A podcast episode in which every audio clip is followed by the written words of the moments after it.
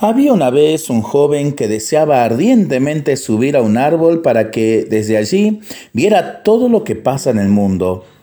Buscó el árbol más alto, en lo más alto de la colina más alta, pero al andar por las ramas se detuvo a saborear los frutos de éste y a descansar en la sombra.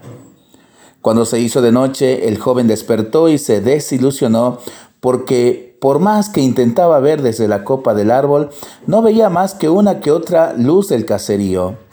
Además, el árbol se llenó de hormigas que le picaban. En realidad, las hormigas solo querían un poco de los restos de fruta que el joven tenía en sus manos. Desanimado, el joven bajó y corrió al río más cercano para sacudirse la comezón. El joven no dudó en limpiarse en el río lo más rápido que pudo. No tiene sentido subir y llegar alto, dijo el joven. Cuando terminó de lavarse, un pez en el río le dijo, Ahora te has lavado, te darás cuenta de que te equivocaste. Solo aguarda, sé paciente y búscame. El pez se sumergió y el joven lo buscó desesperadamente. Era de noche. Por fin un poco desanimado se quedó quieto en el agua.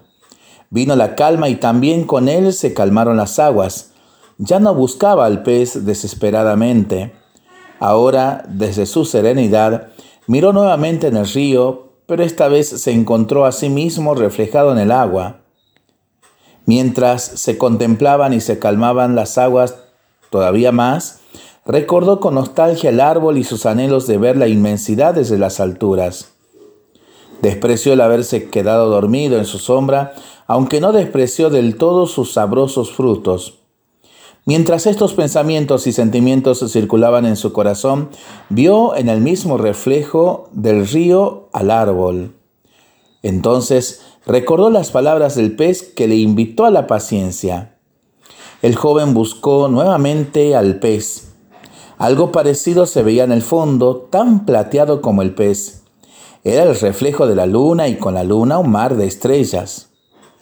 Con esa imagen el joven elevó la mirada y vio parte de lo que buscaba.